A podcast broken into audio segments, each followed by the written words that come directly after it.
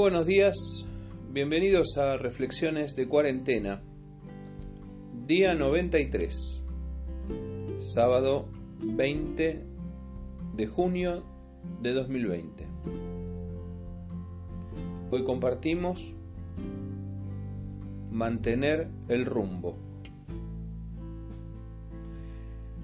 Y Jesús le dijo, ninguno que poniendo su mano en el arado mira hacia atrás, es apto para el reino de Dios. Evangelio de Lucas capítulo 9 versículo 62. El hombre se enteró que se iniciaba la cuarentena. Desesperado por ver a sus padres ya mayores, tomó una decisión drástica, viajar como sea para llegar a Sudamérica. Juan Manuel Ballestero es oriundo de Mar del Plata. Se crió mirando el mar y sabe de veleros. Tiene 47 años y desde Portugal viajó hasta el puerto de Mar del Plata para ver a sus padres. Sin aviones disponibles, ya que todos los vuelos estaban suspendidos, tomó sus 200 euros, cargó lo que pudo de comida y se lanzó a la aventura. Apenas les avisó que venía. En la larga travesía soportó tormentas, vientos, oleaje y días de soledad. También una extraña calma en días que no pasa nada, pero es necesario estar alerta. Su velero casi naufraga en una de esas tormentas traicioneras, pero pudo repararlo en Brasil, antes de emprender el último tramo hacia la ciudad feliz. Entrevistado por la televisión dijo algo que vale la pena destacar. Una vez que estaba en el mar, solo era cuestión de mantener el rumbo. Mantener el rumbo. No cambiar de idea, no retroceder. No cambiar de caballo en la mitad del río, mantenerse enfocado, no perder el horizonte.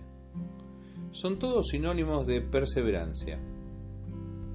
Ya hemos hablado aquí de la importancia de perseverar hasta el final. Hoy Jesús nos habla de poner la mano en el arado y no mirar atrás.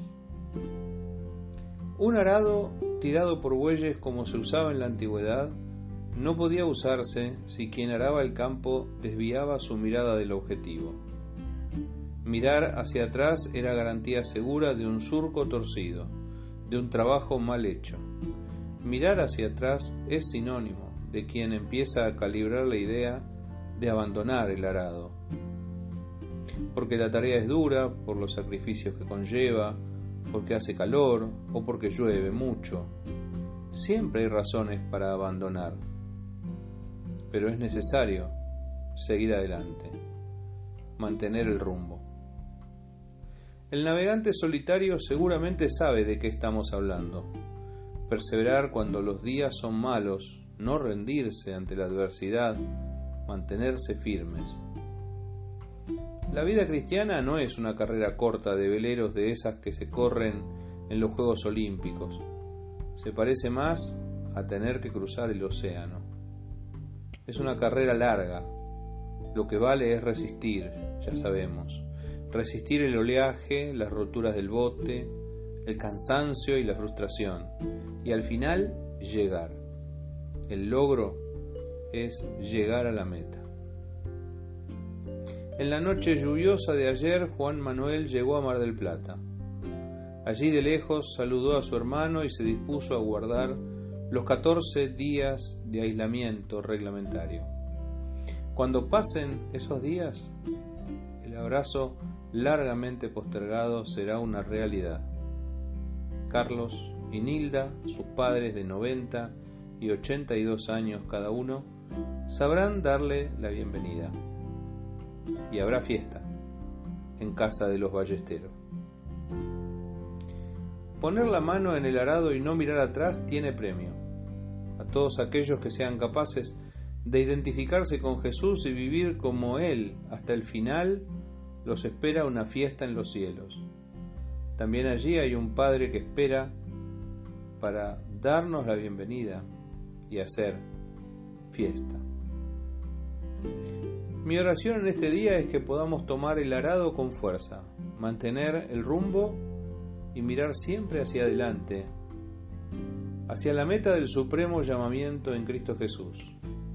Puede haber dificultades y hasta cuarentenas en el camino, pero llegar será una alegría incomparable.